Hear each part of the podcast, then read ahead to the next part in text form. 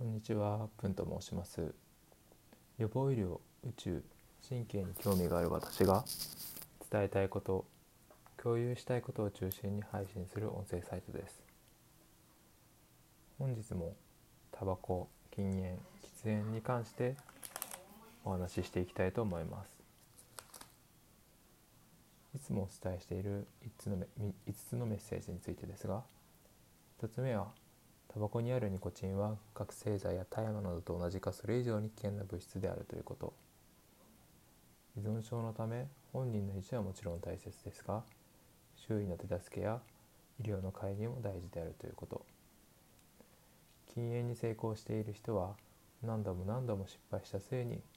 ようやく成功しているため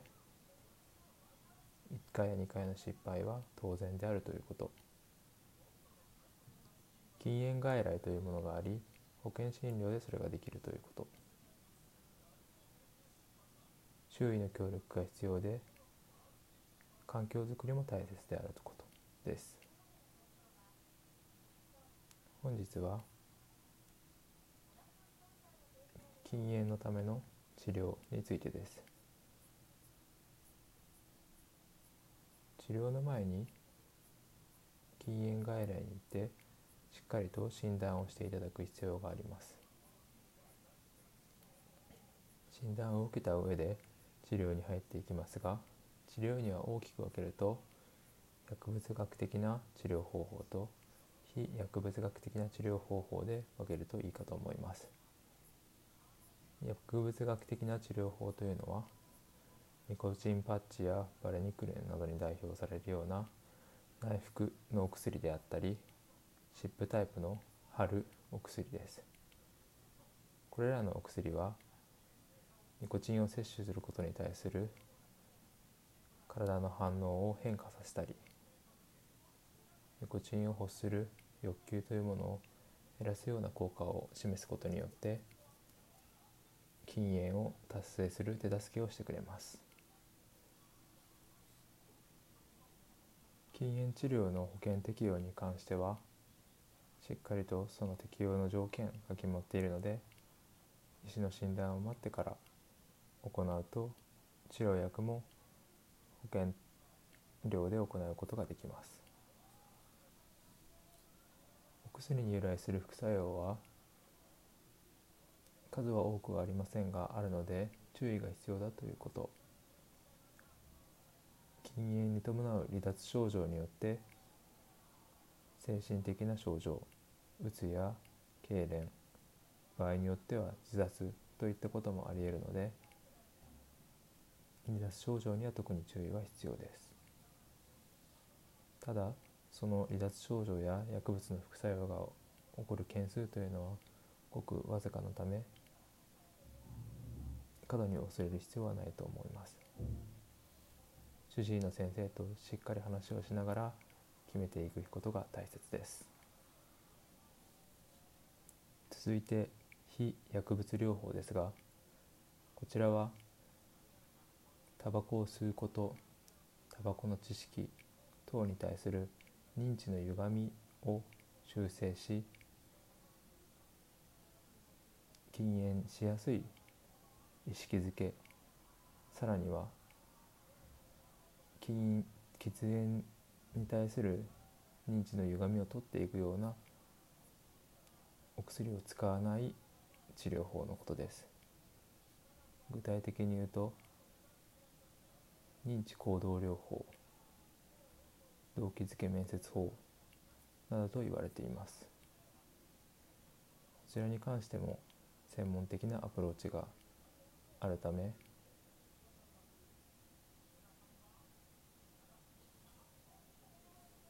医療機関を受診し行うことが重要です。一方で家族ができることもあります。先ほど述べた認知行動療法であったり動機づけ面接法のやり方を利用しながら建設な形で禁煙を促していくことです。具体的な方法としては避難をしないということです。例えば禁煙中に欲に負けタバコを吸ってしまったとしてもそこまでよく耐えようとしましたね。そのとそのタイミングでなぜ吸ってしまったのですか？